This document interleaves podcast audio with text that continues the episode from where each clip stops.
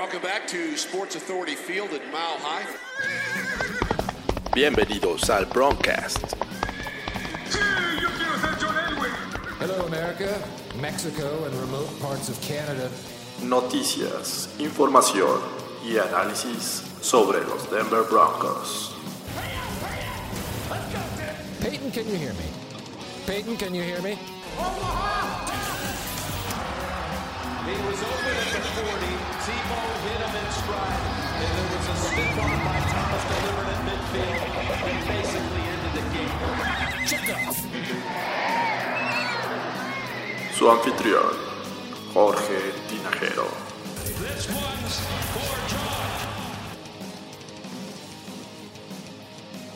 Hola, ¿qué tal amigos de El Broncast? Una vez más estamos con ustedes transmitiendo eh, en esta cuarentena, eh, pero listos para hablar del el equipo que más nos gusta, que más eh, pasiones nos, nos inyecta cada, de cada septiembre a, a diciembre, los últimos años. Esperemos que por fin llegue un juego en enero y no sea de temporada regular. Pero como siempre me acompañan Fernando Pacheco y Andrés de Cesarte. ¿Cómo están muchachos? ¿Cómo estás, George? ¿Cómo estás, Andrés? Hola, encantado de estar con ustedes. ¿Cómo están? Pues bien, aquí en, eh, todavía encerrados, no hay de otra, este, saliendo únicamente para las cosas esenciales, eh, pero pues esperando que, que haya temporada, ¿no? Ya al menos tenemos la esperanza porque ya se anunció el calendario, ¿no? De acuerdo. Ya, ya estamos, ya, ya estamos, eh, pues quemándonos las, las, las manitas para, frotándonos las manitas para esperar ya la, la temporada regular que esperemos que se dé en tiempo y forma como, como planea la NFL y como está el calendario, ¿no? Sí.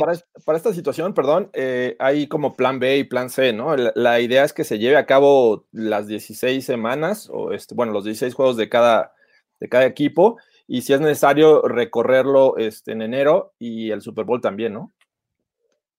De acuerdo, de acuerdo. Se recortaría tal vez la preparación eh, de los jugadores, ¿no? Que eso en un equipo que se está reestructurando como, como el de Denver, eh, pues preocupa, ¿no? Un poco. Así es. Yo creo Entonces, que, yo creo que en, el- en general, no todos los equipos van a estar en igualdad de condiciones, pero eh, creo que en el caso de Denver, como bien menciona Andrés, el hecho de tener un nuevo coordinador ofensivo y mucho, mucha gente nueva en el staff, pues eso le va a pegar mucho al equipo en cuanto a la coordinación y al juego que, que se pueda generar en, en, en- en general en, en el equipo. Sí, tienes tres playmakers en la ofensiva que tienen que generar una química con su coreback, ¿no? sin duda. Entonces, el tema del entrenamiento eh, va, a ser importante. Vamos a ver eh, qué tanto le pega. Digo, le va a pegar a los Broncos, le va a pegar a muchos equipos, este, sobre todo la integración de los nuevos jugadores. Eh, pero antes de, entrar de lleno al calendario, ¿les parece si damos un pequeño repaso a un par de noticias? La verdad es que eh, no son muchas en, esta, en este tiempo eh, en el que no hemos tenido broncas, pero sí eh, son relevantes. Y me parece que la primera es los Broncos declinan la quinta opción, o bueno, el quinto año de contrato de Garrett Bowles. ¿Lo esperaban ustedes? ¿Les causó sorpresa? ¿Cómo lo vieron? No, en general vimos muchas eh, opciones de quinto año eh, rechazadas, ¿no? En esa, en esa primera ronda que, que la verdad es que no terminan muchos jugadores por cuajar. Eh, creo que lo esperábamos, ¿no? Que, que declinaran la opción. Y eso no necesariamente significa que, que le quede un año en el equipo, ¿no? Pero, pero sí, sí lo, lo pone muy en la orilla de que si no tiene una buena temporada, se llamaba Marta. Sí, no, no, creo que sea eh, sorpresa que, que Garrett Bowles o que John Elway no, no haya querido usar su, su opción de quinto año de contrato de novato. Lo que sí es que creo que, eh, hay que hay que dejar esto muy claro. Muchas personas creen que el que a un jugador no se le quiere extender el contrato por X o Y razón, eh, eso va a hacer que un jugador baje su nivel. Y por el contrario, creo que ellos están buscando demostrar que valen, demostrar que en el mercado tienen opciones. Eh, obviamente Garrett Bowles va a querer competir por, por un contrato mucho más grande, ya sea en Denver en otro lado. Entonces, esto no quiere decir que, que Garrett Bowles sea malo, al contrario, creo que le están metiendo presión para, para probablemente buscar un contrato de menor cantidad de años con, con, los Broncos, tal vez una extensión de dos años más con el equipo si es que lo hace bien esta temporada. Entonces, yo no descarto que salga, pero tampoco se me hace eh, eh, fuera, de, fuera de lo normal que, que John Elway haya querido extenderle el contrato un año más. Que, que como bien dices, eh, es una forma de, de, ejercerle presión porque de otra manera no lo han hecho los Broncos, no le seleccionan un, un, left tackle ni en la agencia libre fueron por otro jugador que le pueda poner presión de alguna manera en cuanto a competencia en, en el entrenamiento y, y en los juegos, ¿no? De acuerdo, de acuerdo. Y si bien Garrett Bowles fue una primera selección y ya superó el promedio de años en la liga, eh, de, de, que un jugador eh, promedia, ¿no? Eh, pues él tiene que también estar pensando levantar su nivel porque más allá de que lo, de repente caminar en la agencia libre cuando tienes una tan corta carrera muy poco exitosa no es tan conveniente, ¿no? Terminas firmando un contrato de un año y desapareciendo después o se te acaba el, el, el viaje. Y, creo que eh, el tema de que no va a haber tanta oportunidad en los entrenamientos como para mejorar, eh, es el segundo año de Mike Munchak en el equipo, entonces yo esperaría que en una este, temporada eh, convencional, por llamarlo de alguna manera, eh, Garrett Bowles tuviera un incremento en su nivel de juego, pero no va a ser el caso este año, así es que creo que por ese lado eh, podría, podríamos ver, si no mejora por su parte, si no le echa ganas él solo, creo que podría ser el, último año de Garrett Bowles con los Broncos. Sobre, sobre todo porque no tiene una competencia como tal, o sea, eh, su, su, rival por posiciones sería Wilkinson, que no lo hizo mal la temporada pasada, jugó de, de, de tackle derecho en la ausencia de Jawan James, pero bueno, eh, no sé qué tan bien le acomode jugar del lado izquierdo, entonces competencia, competencia como tal en el equipo no creo que tenga, creo que como bien menciona, pero la competencia es este, o, o su manera de mostrar es que no le van a extender el contrato, entonces vamos a ver realmente quién o, o qué es Garrett Bowles en los Broncos, porque no creo que tenga un, un, gran rival atrás que le esté pisando los talones por el puesto. Sí, uh, posiblemente Jake Rogers por ahí, pero me parece que todavía hay un este, abismo en, eh, y una diferencia grande entre ambos jugadores. Pero sí. bueno. Eh, Sigue disponible Jason Peters, que, sí. que por ahí que va a firmar con Filadelfia si todo se alinea, pero pues no es una mala opción, digo. No, no sería, pero bueno, eh, vamos no a hacernos a la idea. La opción lógica, ¿no? Vamos a hacernos a la idea de que este año todavía tendremos a Bowles y que eh, en una de esas mejora y tenemos left tackle para rato. Eh, otra de las noticias, eh, no tan buenas para los Broncos, bueno, a lo mejor sí. Digo, Davonte Booker se, se fue, pero se fue a, al rival odiado que son los Raiders. Este, no hay mucho que perder en este caso, ¿verdad? No, la verdad es que nunca dio, nunca termina por dar el ancho. Se esperaba que fuera un back que en los pocos downs que tuviera, eh, pues tuvieran buen impacto, ¿no? Y, y, nunca, lo, nunca lo terminó dando y por el contrario, eh, muchos fumbles, ¿no? Sobre todo al, al final. Es, es, es, sorprendente porque eh, un jugador que se proyectaba para ser el jugador titular o el, el corredor titular de los Broncos eh, hace dos años se lastima la muñeca, se pierde cuatro juegos y de ahí baja su juego eh, brutalmente, ¿no? Pierde la titularidad y, y, de ahí ya no, ya no regresa a ser el mismo. A pesar de que jugó más del 40% de los snaps de la temporada pasada, o todavía estuvo involucrado, a pesar de que casi no se le mencionaba porque casi no se le daba el balón, estuvo presente en las formaciones ofensivas. Entonces es un jugador que, que tiene cancha, que, que, ha jugado, que sabe su rol, eh, y vamos a ver qué tal funciona con los Raiders, que vaya tienen a Josh Jacobs, ¿no? Entonces, obviamente también es un, es un, es un, gran, es un gran corredor que, que tiene mucho futuro. Sabemos que, que Devante Booker no va a ser eh, titular en los Raiders, pero bueno, creo que la experiencia que le puede dar ahí a, al equipo es, es bastante buena. Sí, que, que, de hecho la primera jugada eh, cuando era novato en 2016 fue un fumble, ¿no? Lo recordamos sí. contra los Panthers en ese juego de kickoff. Eh, pero era un, buen elemento para el juego aéreo, ¿no? Sabía este, proteger al coreback, salía, sabía salir al flat por, los pases, así es que eh, siento que con la llegada de Melvin Gordon, esto ya no se va a extrañar tanto, así es que bueno, se va a los Raiders, al, al nuevo equipo de Las Vegas y pues, lo estaremos viendo dos veces este año, ¿no? Sí, y la verdad no me sorprendería que no llegue a la temporada, que se quede en alguna oleada de cortes pues ojalá por, por su bien encuentre un equipo. Lástima que eh, Davonte Booker no pudo cuajar en el equipo.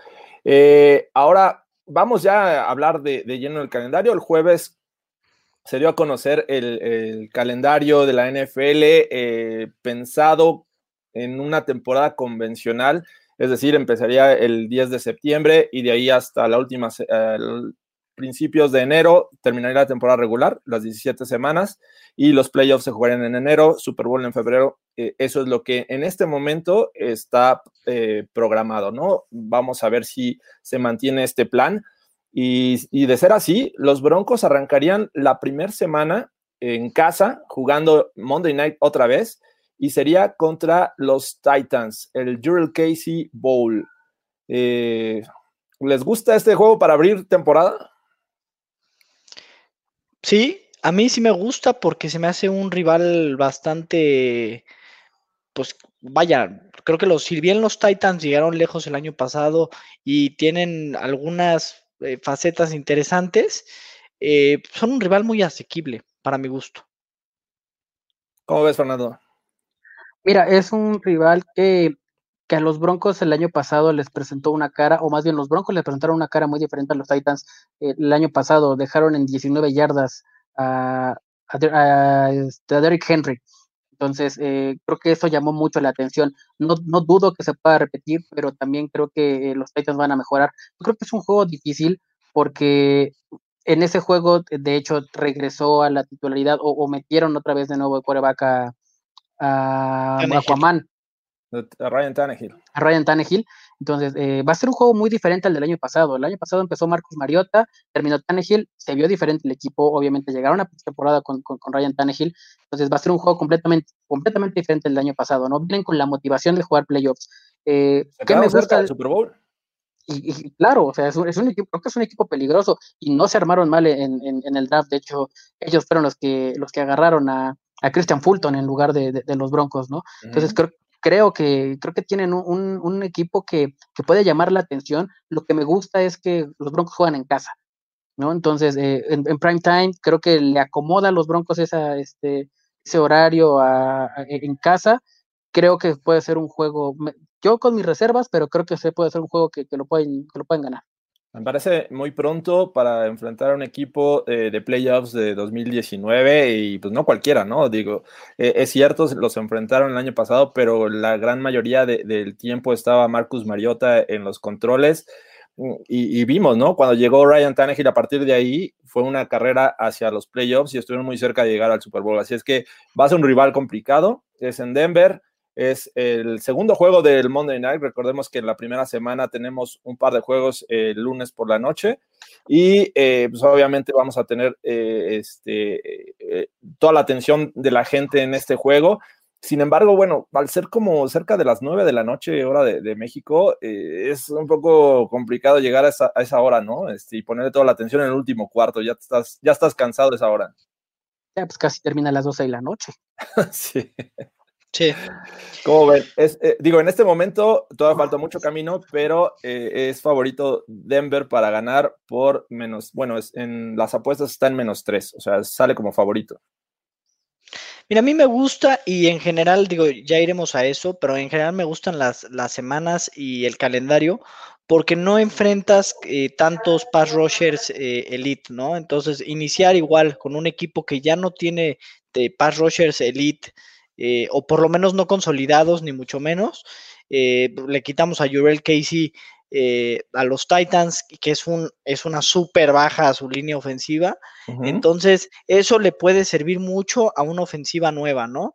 Eh, poder trabajar con un poquito de más tiempo. Entonces, eso me emociona del inicio del calendario, sobre todo en una ofensiva muy nueva, ¿no? ¿Lo podemos eh, catalogar como un reto para la nueva ofensiva de los Broncos, esta defensiva de los Titans? Sí, claro, o sea, creo que creo que lo que Mark Babel hace es, es muy bueno eh, eh, defensivamente, independientemente de lo que hace o no en su casa, que es muy extraño, y su bigote que no se ve nada bien, este, creo que de, como coach es, es, un gran coach.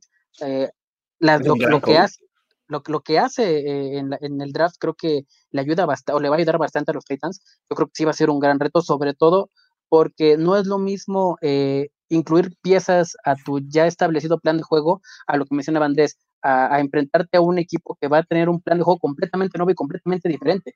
Hay que ver cómo se adapta Drew Locke y los demás al juego de Pat Shurmur, que no es este no es tan sencillo como, como parece, a pesar de que son, son muchas formaciones abiertas, obviamente este, no, es un, no es un plan de juego como el de, tal vez el de Gary Cubia, que es un poco más sencillo, ¿no?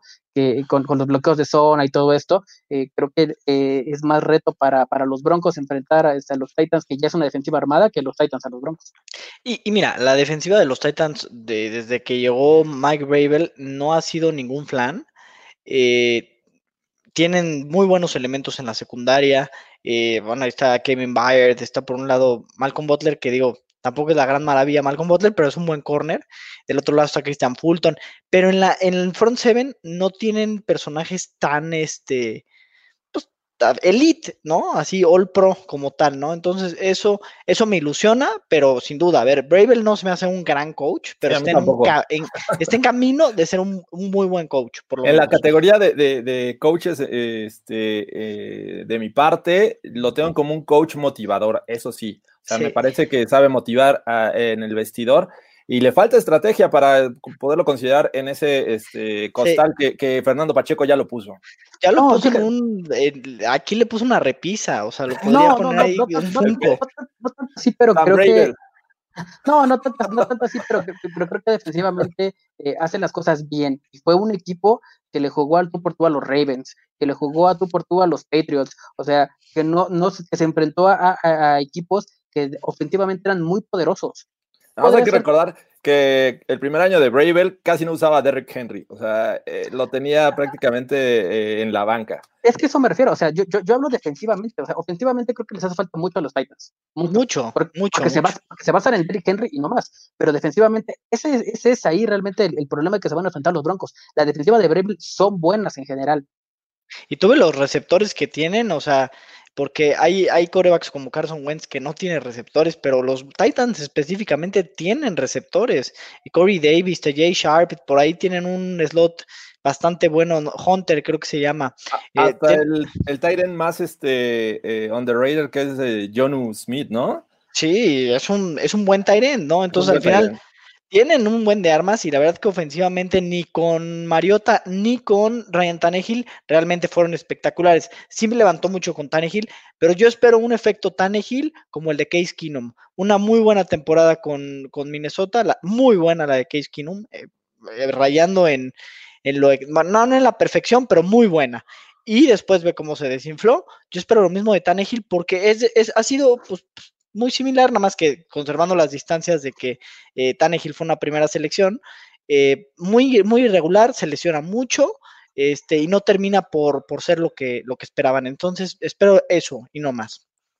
Perfecto. Eh, es momento de decir, ¿se gana? ¿Se pierde? Yo creo que se gana. Yo se creo gana. que se gana con un gol de campo de, de cerrado el juego. Sí, cerrado. Sí, cerrado. Un 17-14, algo por ahí. Menos de 20 puntos, ok. Men sí. Sí. Ok, yo también creo que eh, van a empezar con victoria los Broncos y ojalá así sea. El segundo de, del 2020, muy temprano, me parece, para visitar a los Steelers, semana 2. Y de hecho el horario es a las 12 del día, no, no es nada prime, no le dieron este... Me imagino que hay otros juegos mejores en, este, en esta semana, pero pues los Broncos visitan a Pittsburgh en la semana 2. Es muy temprano, ¿no? Sí, es muy sí. temprano, pero creo que fue el momento adecuado para visitar a los Steelers que se tarden en arrancar. Se tardan en arrancar. Entonces creo que es buen momento para ir a visitarlos. Eh, yo creo que es de los equipos que van a seguir a la sombra de en el, en el 2020. La temporada pasada se quedaron ahí en la rayita por cuestiones de lesiones y lo que tú quieras. Pero creo que eh, es, un, es un equipo que, que no, que se tarde en arrancar y que, y que, le va a costar mucho trabajo enfrentar una buena defensa como, los, como la que tienen los Broncos o la que van a presentar los Broncos. Eh, se, van, se, basan mucho en el juego terrestre. Vamos a, empezar a ver cómo regresa Ben Roethlisberger de su lesión del codo. Pero yo creo que este juego, este, los, o me puedo adelantar un poco, pero de los tres, este, que, que los tres primeros juegos, creo que este es el más ganable. ¿eh? Mira, ah, caray. Eh, espérame, Facundo Estrada dice, coincido 100% con Fernando. Mira. Muchas gracias, amigo Facundo. Fíjate eh, que yo, yo no lo, yo no subestimaría a los Steelers. Si bien eh, Ben Roethlisberger generalmente viene de menos a más en las temporadas eh, y viene de una lesión, Aquí me parece la defensiva más completa, ¿no? Y, y que eso pudiera complicar las cosas. Devin Bush es un súper eh, middle linebacker que tuvo una gran primera temporada. Hay corners sólidos porque en Steven Nelson los, los Steelers han encontrado un buen número dos que nunca encontraron con Artie Burns. Eh, tienen buen pareja de, safety, de safeties, a Edmonds y a este Fitz- Fitzpatrick. Chico Patrick, Patrick. Y, y además, eh, su primera selección fue, un, fue otro safety, ¿no? Pues, Bueno, le- que fue una segunda, ¿no? Su primera selección en el draft anterior, que fue una segunda ronda, este también fue un safety. O sea, tiene una defensiva muy buena. Obviamente no hay que olvidar a TJ Watt, que no sé si considerarlo. Como un pass rusher elite, pero es un gran pass rusher. O sea, de los si no es- mejores en la actualidad, es de ¿no? los mejores, exacto. Si Sí. no es el de, de- está en la lista de los mejores, pues está bajito, ¿no? O sea, es muy, muy buen pass rusher. Está Cam Hayward, todavía hay, Llegó hay de los Ravens. Exactamente. Entonces, esa defensiva me, me preocupa. Es en Pittsburgh, obviamente. eh, creo que es, es una, es una batalla muy fuerte. Yo, yo lo, lo- lo vería como una derrota. Aunque creo que es ganable. Sí, o sea, es, es un juego complicado desde la perspectiva que primero los, los Steelers tienen una muy buena defensiva. La ofensiva de, de Denver yo no la veo este, muy potente desde la primera semana. Es la idea tener una, una gran ofensiva, dinámica, explosiva, pero no los veo, este, sobre todo con el tema del entrenamiento, ¿no? No van a tener mucho. Todo va a ser teórico más que práctico ah, para llegar a este, estos juegos. Entonces, eh, me parece que todavía necesitan más tiempo y por eso digo que es muy pronto para enfrentar a los Steelers. Tal vez si fuera semana 10, semana 11, en la que ya tomaron ritmo, ya conocen, eh, ya tienen mayor manejo de- del playbook, entonces los vería competitivos. En este caso es defensiva contra defensiva y a ver si es posible detener a, a la de los Steelers que con Roethlisberger eh, cambia completamente, es otra, a pesar de que no tenga a un Antonio Brown o, o un Le'Veon Bell, creo que pueden ser muy molestos y, por, y al ser eh, este, locales, me parece que los Steelers llevan ventaja.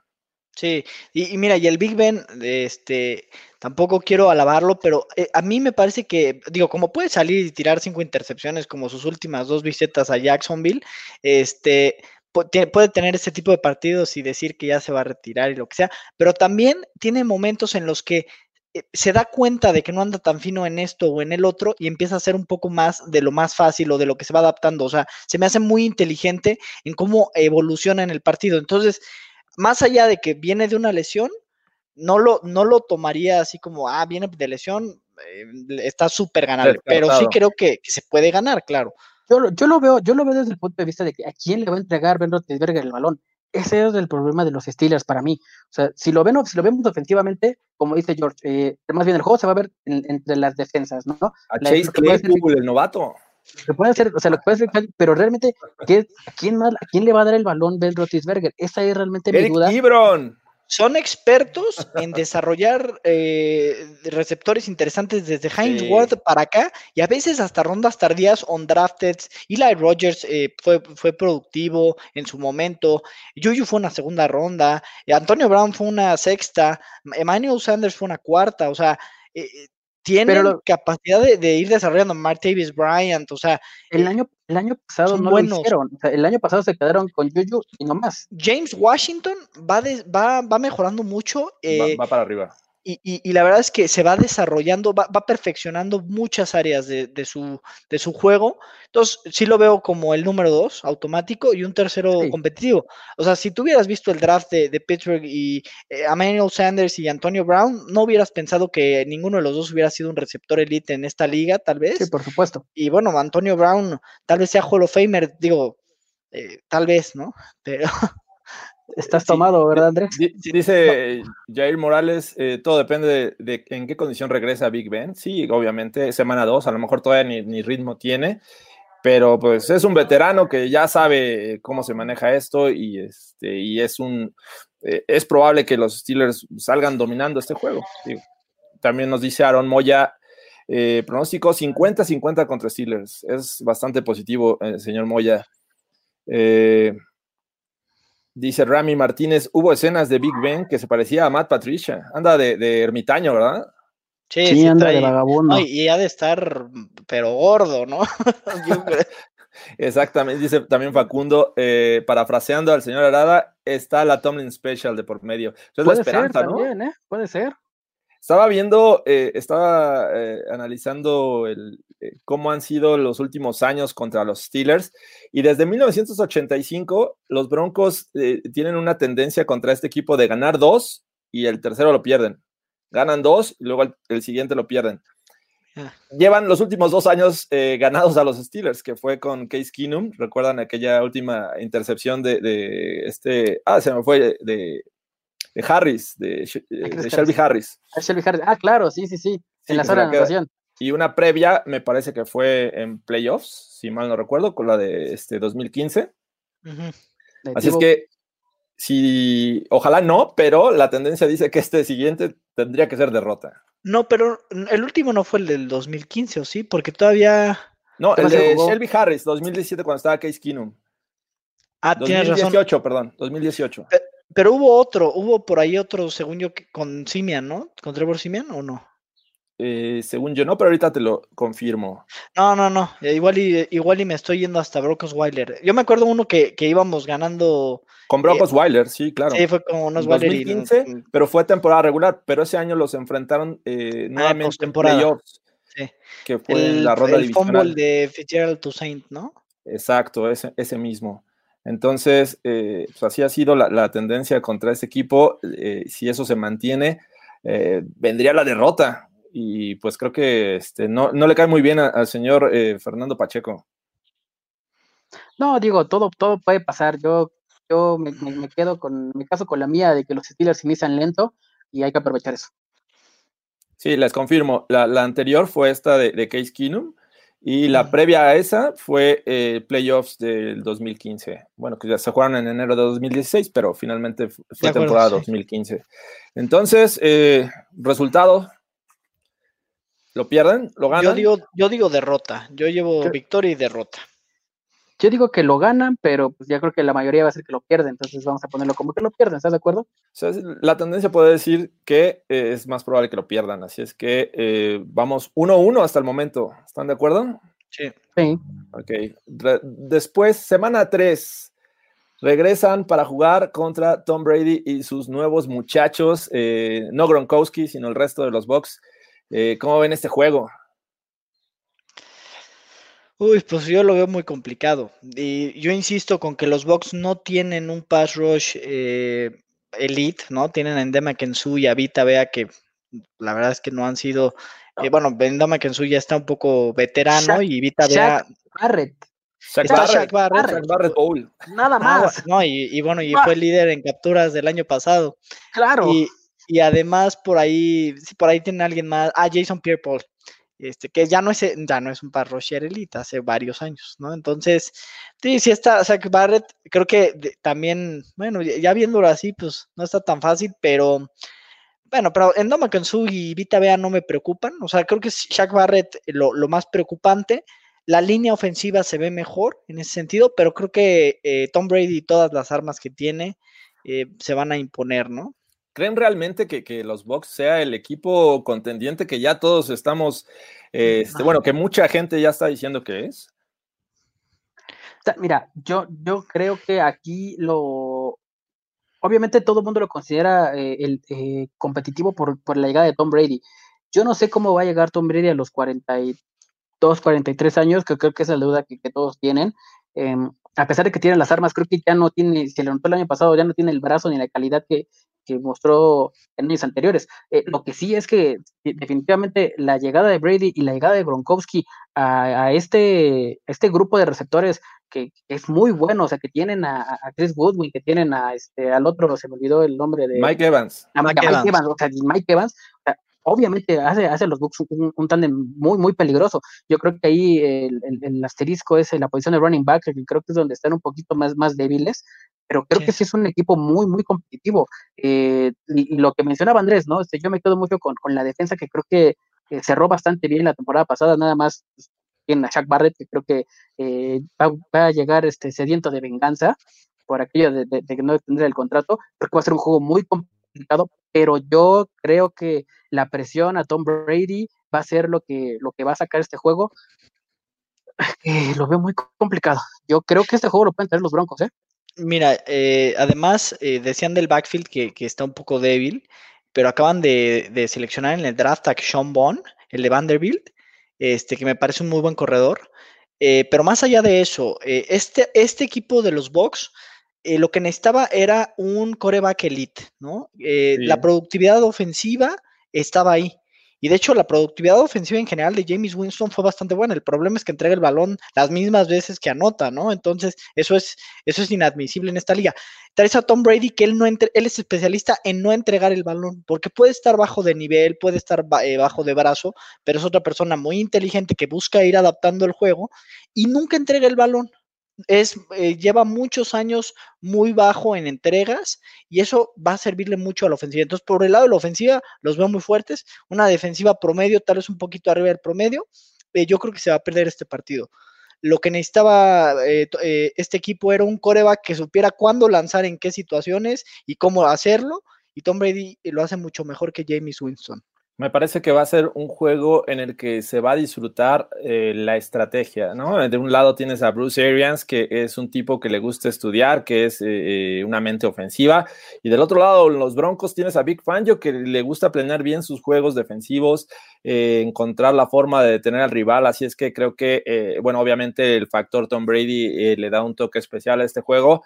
yo también lo veo difícil, pero este, ¿cuál es su pronóstico? Yo digo derrota. Derrota. Yo también digo derrota. Pues ya para qué digo yo, sí, no, ya no va a contar mi voto, entonces vámonos con derrota. Eh, empezarían la, en la semana 3 con una victoria y dos derrotas según el Broncast.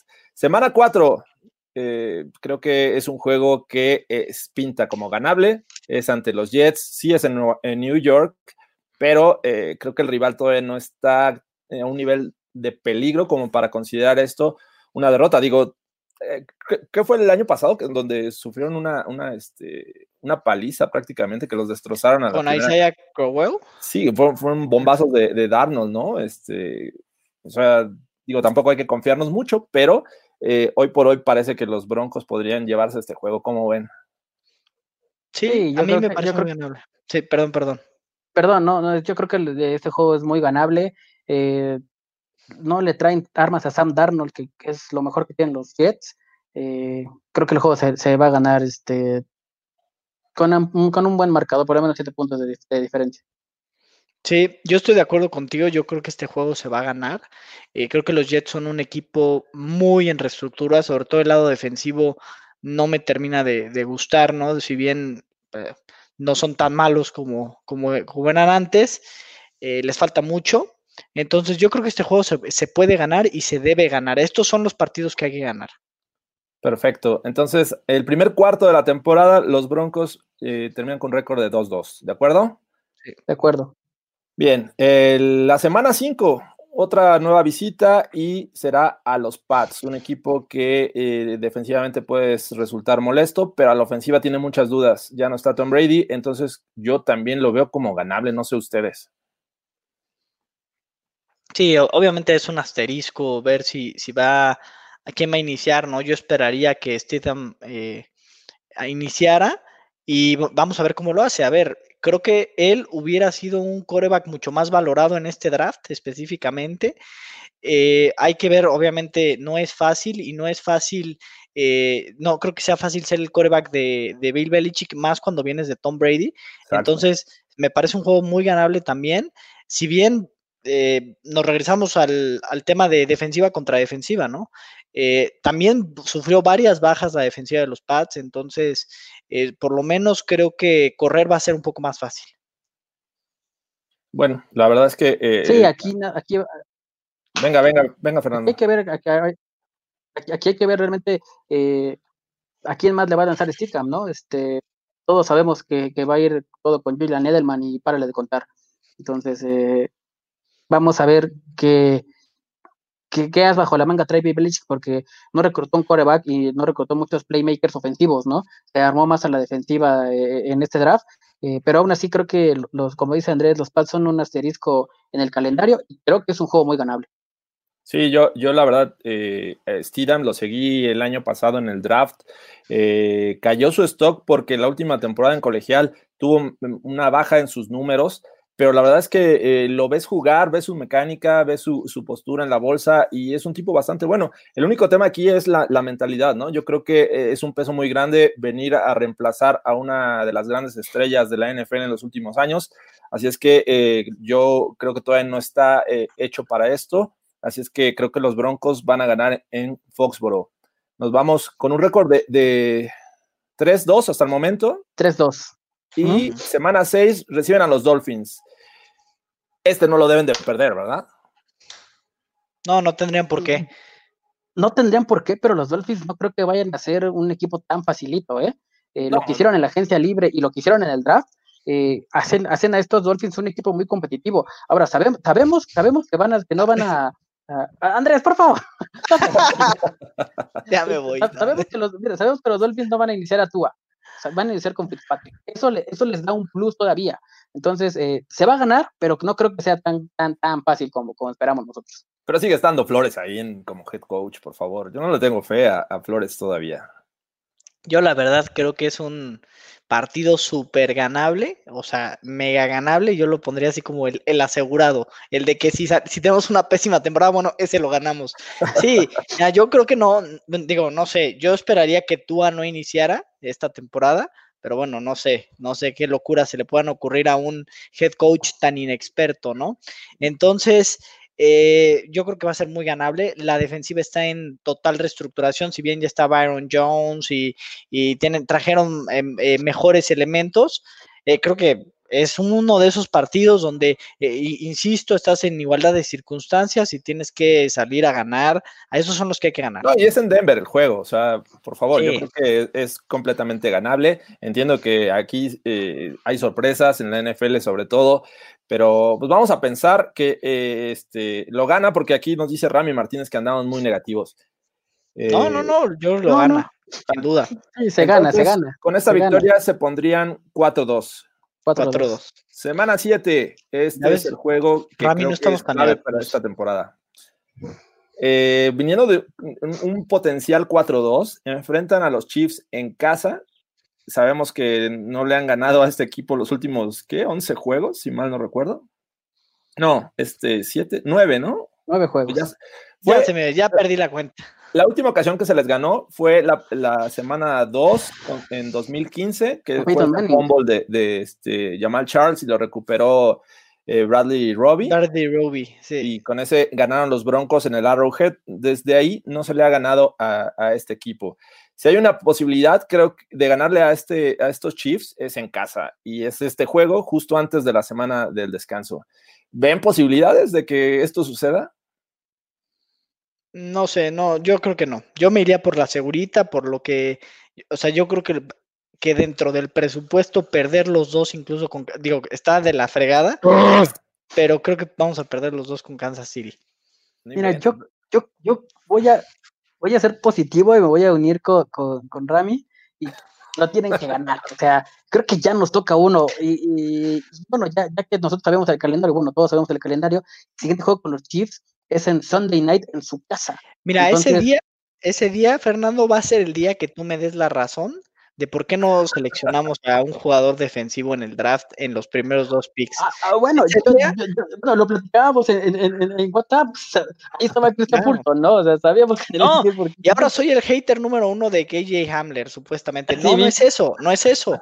me, me gusta KJ Hamler bastante, pero ahí era un jugador defensivo para ganar estos partidos, para en esto, un corner de nivel como Christian Fulton, para que estos partidos a la defensiva estemos formaditos. Así lo veo, lo veo yo, pero bueno, yo eh, creo que se pierde. Algunos dicen que el nuevo Chris Harris nos llegó vía undrafted, que es Ethan Basie. Este, creo que es de Wake Forest, si mal no recuerdo. Uh -huh. Así es que la verdad es que yo lo tenía pensado una cuarta, quinta ronda y nunca fue seleccionado en este draft. Eh, llega a los Broncos.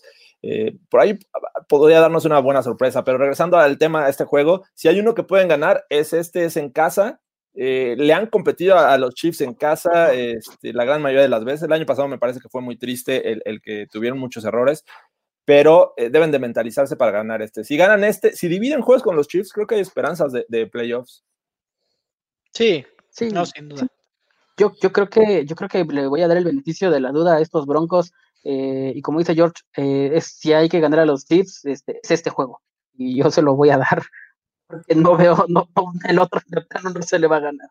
Sí, en, el, en Arrowhead se ve complicado, así es que eh, por mayoría eh, lo ganan, sería este récord de 5-2 y se van al bye week, la semana 8, para regresar en la 9 jugando en Atlanta, el que estaba eh, destinado a jugarse en Londres, eh, ya va a ser en Atlanta, es un eh, rival de la conferencia nacional, parece que tiene un potencial eh, importante y este, del lado ofensivo sobre todo, llegó Ted Gurley, la defensiva creo que no asusta tanto. ¿Cómo ven este juego? Ganable, yo lo veo ganable. Yo creo que los Broncos ganan ese juego. Sí, yo también lo veo muy ganable, a pesar de que ahorita es una ofensiva bien, bien rara, ¿no? Muy espectacular, ¿no? Con pura, pura primera selección de draft, ¿no? Toda la ofensiva son, han Sí. sido, o fueron selecciones de primera ronda, eh, pero realmente creo que no asustan a nadie ofensivamente y menos defensivamente, ¿no? Este, a pesar de que los- la mayoría de los, de los picks de, de Dan Quinn en, en el draft fueron defensivos, no creo que sea un equipo que levante y creo que este juego lo van a ganar los Broncos.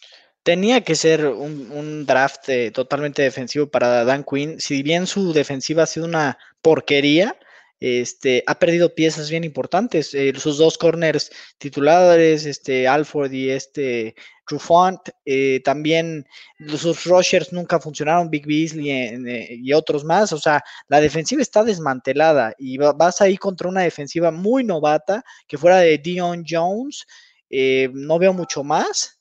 Eh, por ahí está Ken O'Neill también, el, el Sí, pero han sufrido muchas lesiones también. Muchas entonces, lesiones, muy, muy poca química. Eh, si bien Dan Quinn es una mente defensiva, nunca ha tenido una defensiva realmente de mucho nivel aquí en, Atlanta y ahora no será la ocasión. Creo que esto es un escenario ideal para la ofensiva de los Broncos eh, y para ir y ganar el partido eh, con holgura. Nos decían negativos, a estas alturas ya vamos en un, este, son ocho juegos, 6-2, iríamos 6-2, las únicas derrotas serían semana 2 y semana 3. Y para ir a la semana 10 al nuevo estadio en Las Vegas contra los Raiders. Es el, el primero entre estos equipos.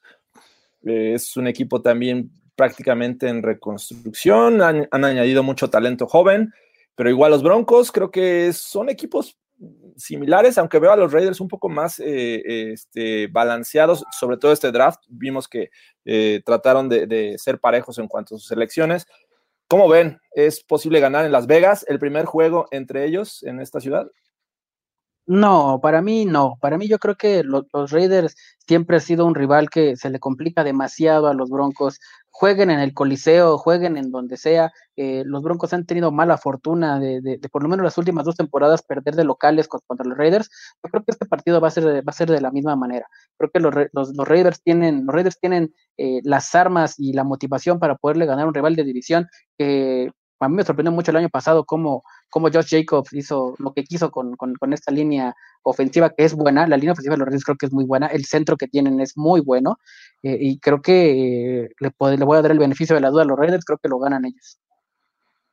Es, es un equipo que eh, va a tratar de hacer clic con la nueva afición en la ciudad y cada oportunidad que tengan de jugar en casa la van a aprovechar. Entonces creo que va a ser un equipo muy molesto en Las Vegas. Yo también no veo, bueno, obviamente siempre hay oportunidades, pero creo que los Raiders podrían llevarse este juego.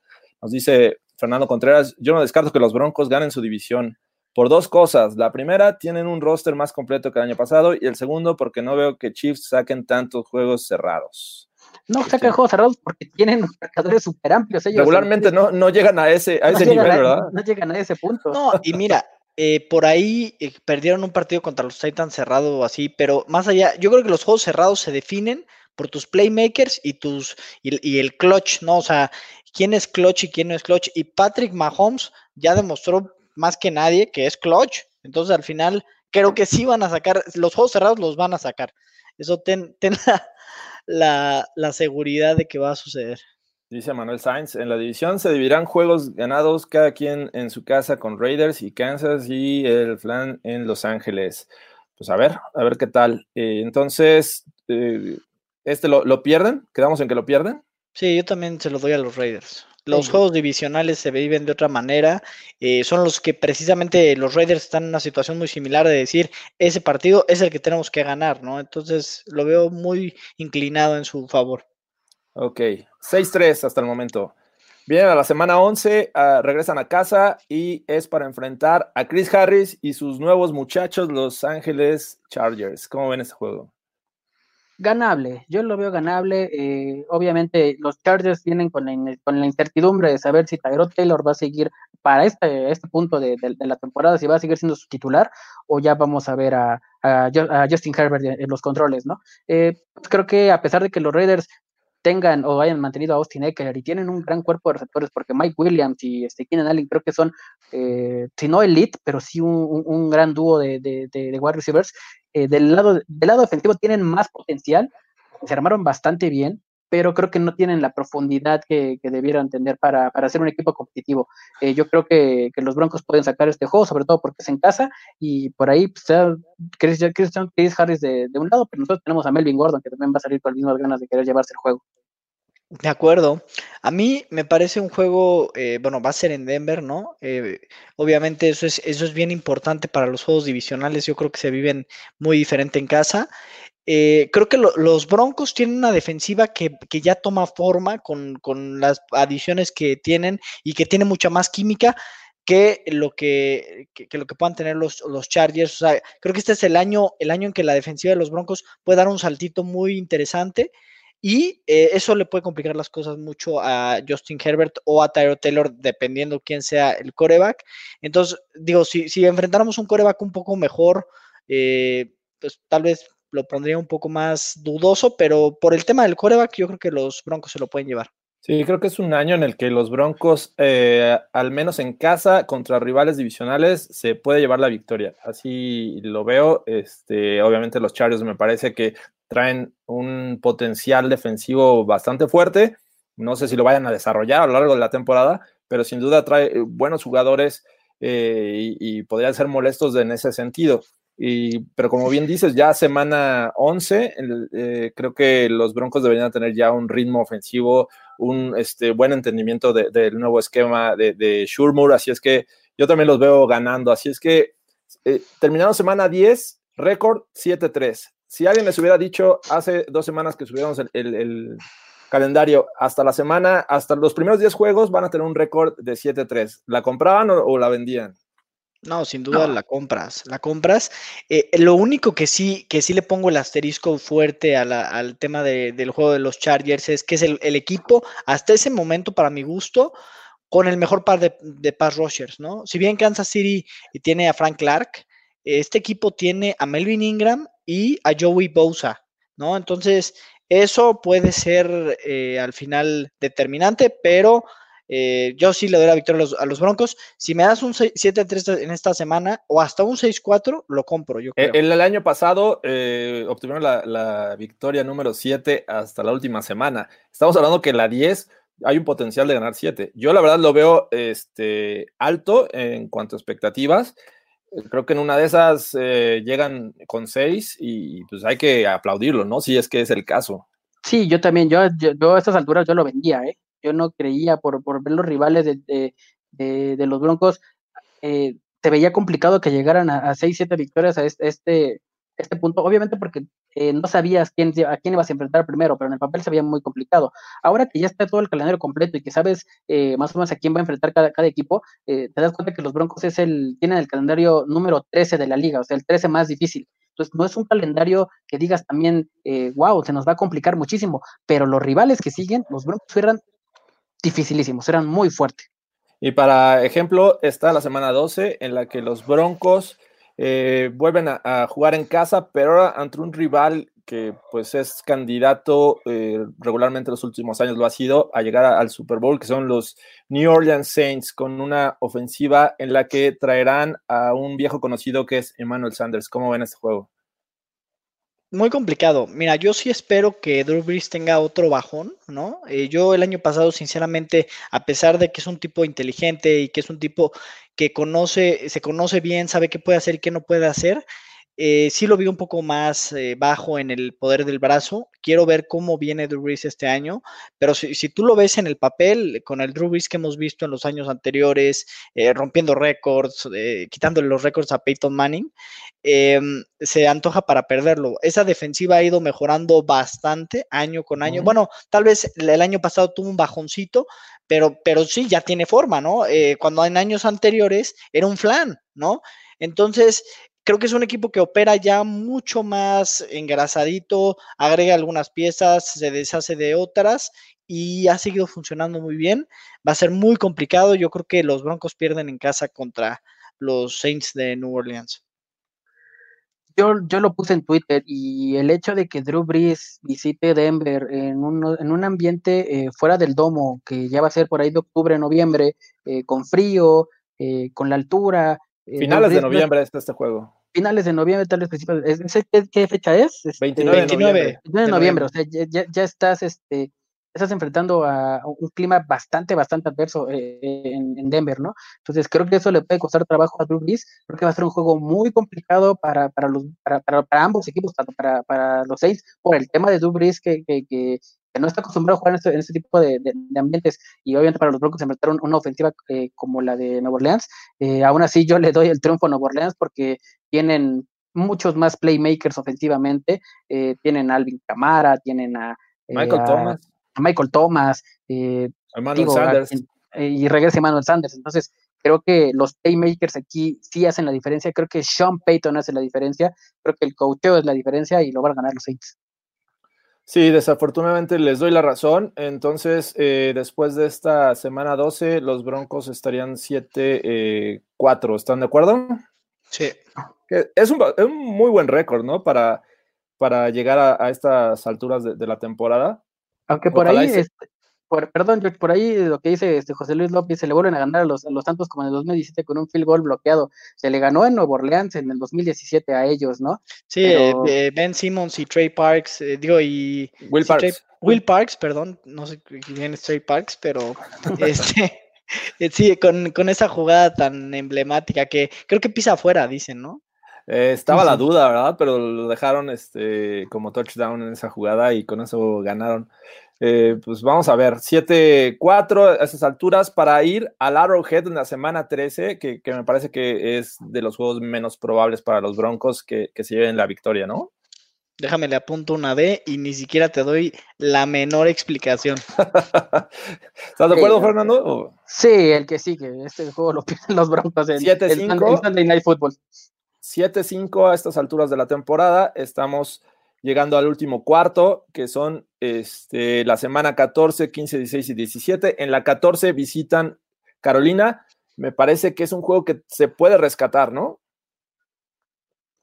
Sí, se tiene, se tiene que, ganar. Eh, nada más quiero preguntarles quién es el quarterback de Carolina. Es Teddy, Bridge, Teddy, Bridgewater. Y mira, ah, yo la verdad no espero absolutamente nada de Teddy Bridgewater, ¿no? O sea, Exactamente, ¿no? Eh, sé que lo vimos bien, ganó cinco partidos, o cuántos, cinco cero estuvo. Cuatro, no, cuatro ganó con los eh, Ganó cinco, me parece, ¿no? Me parece que ganó cinco en la, en la, ausencia de Breeze eh, y, y, su, y, su, pase rating fue decente, eh, su turnover ratio también fue, fue decente. Al final, yo creo que estaba en una condición muy ideal, ¿no? O sea, tienes a Michael Thomas, Alvin Camara, eh, haces lo que se te da la gana y todo te sale maravillosamente. Aquí viene a todo lo contrario. Tienes un head coach totalmente novato, ¿no? En, en la NFL, ¿no? Tienes a, eh, pues, ¿quién es el receptor 1? O sea, ahí yo, yo lo pregunto, ¿quién es el receptor 2? O sea, ya está muy definido su, o sea, es una reestructura total. Y ahí está este um, Christian McCaffrey, ¿no? Que, que sí es el hombre gran, equipo. Es, es, un gran es, playmaker. Es el receptor 1, es el receptor 2, es el, es el running back. Sí, de los, es que de sí, Tienes porque... a, a, DJ Moore contestando a tu pregunta. Sí, Tienes sí, a sí. Curtis Samuel y a Robbie Anderson que llegó de los Jets. De acuerdo. Y DJ Moore y Curtis Samuel ya eran el 1 y el 2. Este, pero la verdad es que DJ Moore no ha sido necesariamente muy productivo, ni tampoco Curtis Samuel. El de Curtis Samuel se esperaba muchísimo más. Robbie Anderson es un velocista, pero es una ofensiva totalmente nueva. Teddy en general se me hace un coreback que se tarda demasiado en soltar el balón, que toma, tarda mucho en hacer ciertas lecturas y termina cometiendo muchos errores. Lo último que yo le vi en Minnesota se me hizo terrible. Este, después de Minnesota tuvo un buen paso por los Saints por las condiciones, ¿no? No se olviden también que estuvo ahí en los Jets y, y dando pena. Eh, entonces, bueno, no, no, ni jugó con los Jets, pero, pero al final no espero nada de, Teddy, la verdad. Yo no espero nada de, Teddy. Sí, yo creo que hay, este, es un equipo totalmente en reconstrucción. Eh, van a estrenar coreback, sistema, coach, eh, muchas cosas, a pesar de que tienen un gran jugador como eh, Chris McCaffrey. Eh, a pesar de eso, creo que los Broncos, jugando de visitante eh, ante estos Panthers, tienen la posibilidad de ganar. Así es que con esto quedarían 8-5 hasta la semana 14. ¿Están de acuerdo? De acuerdo. Sí, 8-5. Bien. Eh, semana 15. Eh, es un juego importante porque es eh, dentro de la misma conferencia. Es un rival de playoffs. El año pasado eh, regresó eh, con una ofensiva que se ve mejorada y una defensiva sólida. Entonces, es en Denver, es, es la, la ventaja. ¿Creen que se pueda ganarle a estos Bills? sí, sí creo que se les puede ganar. Eh, si bien Josh Allen tuvo una gran mejoría, eh, creo que los Bills se, le puede, se les puede ganar porque todavía no son un equipo 100% consolidado. Eso sí, no son ningún, ningún equipo fácil, ¿no? La defensiva cada vez se ve mejor o, o más bien eh, se, sigue, se sigue manteniendo, ¿no? Porque por muchos años la defensiva ha sido la cara que carga a los Bills, nada más que la diferencia ahorita es que ya están construyendo una ofensiva eh, interesante, ¿no? Ya. Exactamente, y ahí está, basta, hay bastante química por ahí con, e- entre este, da- eh, ay, Josh Allen con John Brown específicamente. Tienen un corredor interesante en Singletary. Eh, yo creo que se puede ganar, pero muy apretado, muy apretado. Ojalá se que- gane porque seguramente voy a estar apostando en este juego. Yo creo que a Jorge Tinajero no le va a gustar esto. A No, Carlos me Gorospe sí. A Carlos Gorospe sí. Y aquí, aquí sí voy a, a- estar un poquito. Voy a estar un poquito en, en contra de lo que dice Andrés, porque para este punto de la temporada creo que los Bills ya van a estar eh, empoderados como número uno de la división. Eh, no creo que, que- que los Bills pierdan la división. Eh, no hay rival en esa división para los Bills. Van a llegar con muy buen récord y van a llegar muy motivados. Eh, creo que es un juego muy complicado para los Broncos, sobre todo defensivamente. Eh, Sí, sigo insistiendo, sigo insistiendo que este punto en el que eh, la nueva ofensiva de Pat Shurmur, que en teoría es- eh, en este momento ya debe estar consolidada, eh, sí va a seguir siendo un, un poco de, de- de- de complicado para, para este nuevo grupo de, o en general, una ofensiva completamente joven. Ningún, ningún jugador ofensivo para más a los 29 años, el más, el más grande es Melvin Gordon.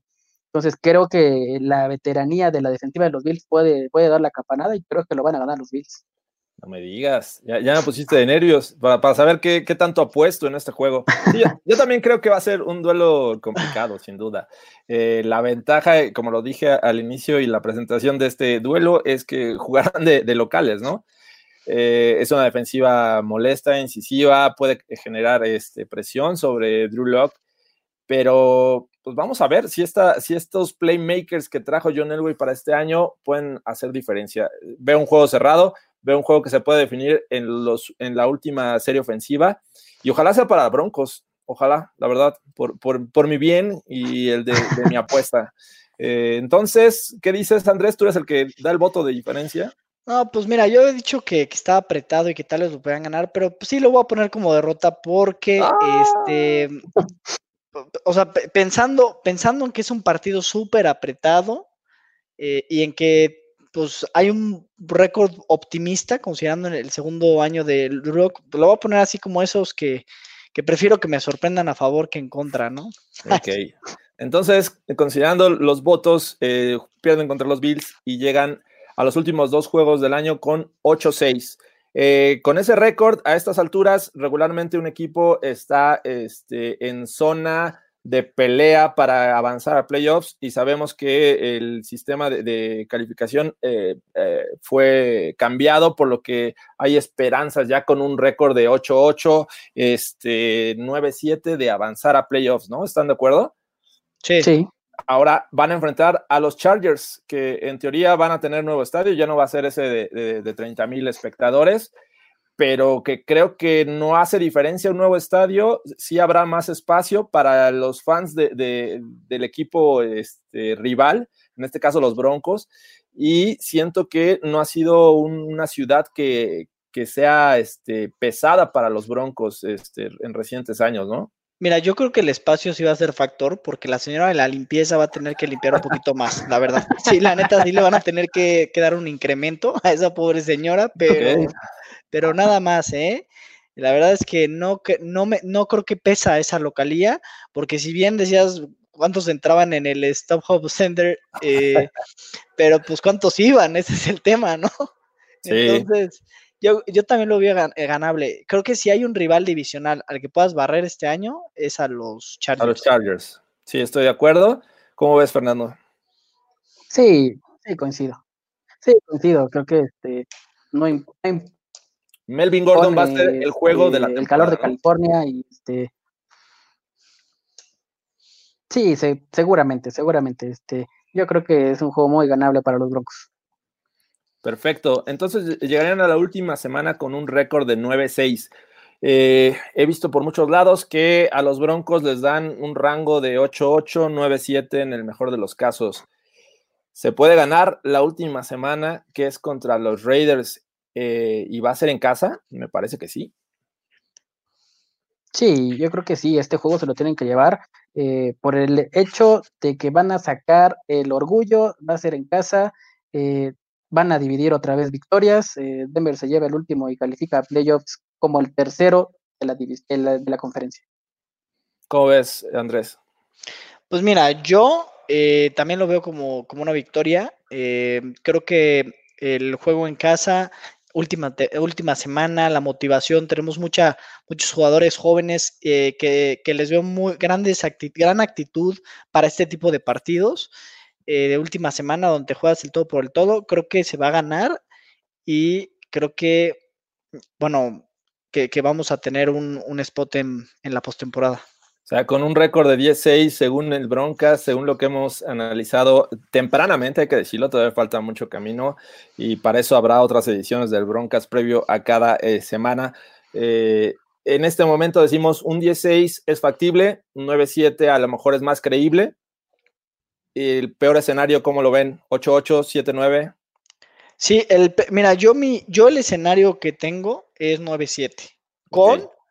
Tres partidos que pudieran, que, que, pudieran cambiar, pero de esos tres partidos, de esos tres partidos, so, digo, perdón, cuatro partidos que pudieran ser para, o sea, ganarse o perderse, 50, de esos 50. cuatro, dos, dos y dos, dos ganarse y dos perderse, ¿no? Entonces, okay. al final, a mí un 9-7 me gusta mucho. O sea, pa, o sea, se me hace muy probable. Y podría y ser suficiente, ¿no? Para y podría avanzar. ser suficiente, sí. ¿Cómo ves, Fernando? Sí, yo también creo que, eh, a pesar de que eh, ahorita eh, a bote pronto estamos dando 10 victorias para los Broncos, creo que el promedio es de 9.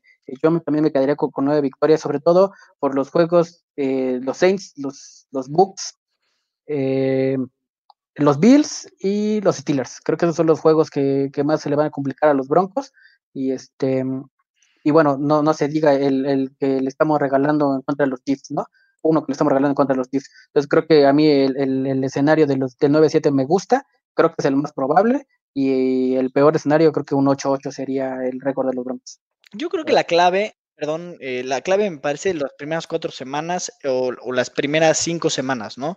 Eh, donde si en las primeras cinco semanas tienes un récord positivo, eh, tienes muy buenas posibilidades. Las primeras, ¿cuántas dijimos? ¿Ocho? ¿Nueve? Eh, 8 son, a 6, 2. Sí, exactamente. Son, las primeras 10 semanas son, son buenas, son asequibles, un 10-3 podríamos, digo un 7-3, perdón, podríamos tener. Eh, al final eso me parece fundamental. Si inician con buena inercia, porque después se va a complicar el calendario, hay muy buenas posibilidades. Si inician 1-4, pues ahí en ese momento cerramos el portafolio y nos vamos cada quien a nuestra casa. Efectivamente, yo también creo que el 9-7 es este, el récord que podrían tener estos Broncos al final del 2020 y por fin verlos una vez más en playoffs. Desde el 2015 no llegan ya necesitamos ver a este equipo en playoffs y sentir ese este, ambiente justo este, en el mes de enero. Y ojalá eh, que veamos la temporada eh, como está pactada, ¿no? Desde septiembre hasta enero en temporada regular y que todo se lleve conforme a, lo que está este, eh, pactado en este momento. muchachos, creo que eso es todo hay muchos comentarios que, nos han mandado saludos. Saludos de vuelta a todos ustedes, todos los que estuvieron aquí al pendiente de la transmisión. Esto eh, fue el Broncast eh, en su edición calendario NFL 2020. ¿Cómo los encontramos? A ti, Fernando, ¿cómo te encontramos en Twitter? Como Fer Pacheco 43 en Twitter. Perfecto. ¿Y a ti, Andrés? J de Cesarte.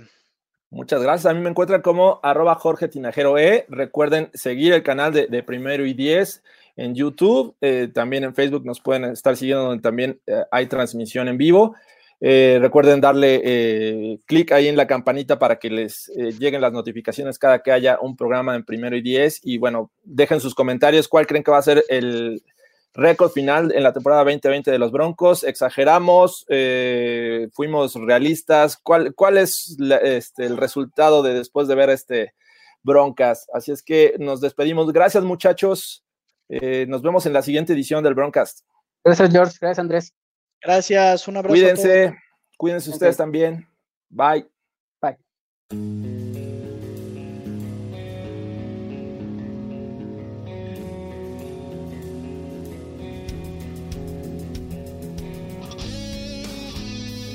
Esto fue el Broadcast.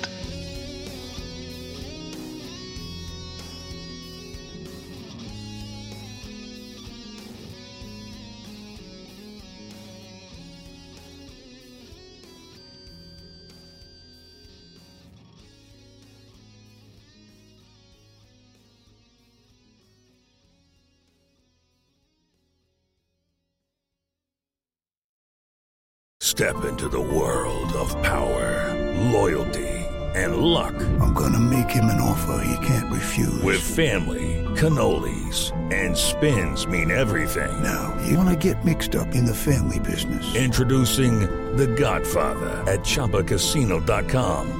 Test your luck in the shadowy world of The Godfather slot. Someday, I will call upon you to do a service for me. Play The Godfather, now at Choppacasino.com. Welcome to the family. No purchase necessary. VGW Group. Void where prohibited by law. 18 plus. Terms and conditions apply.